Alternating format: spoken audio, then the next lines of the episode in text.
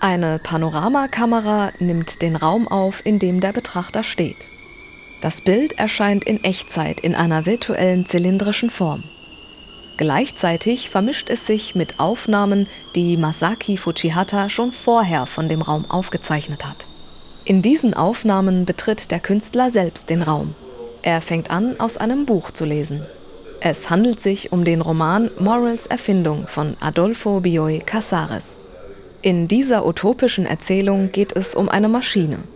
Diese kann Bilder, Geräusche und Empfindungen aufzeichnen und wie einen holographischen Film immer wieder abspielen. Damit verspricht die Maschine ewiges Leben und immerwährende Liebe. Doch in dem Moment, in dem man in die virtuelle Aufzeichnung eintritt, verschwindet die reale Existenz.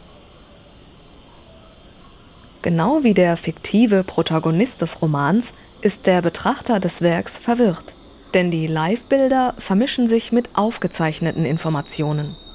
Der Betrachter erforscht das Verhältnis zwischen direkter Erfahrung und unmittelbarer Vergangenheit.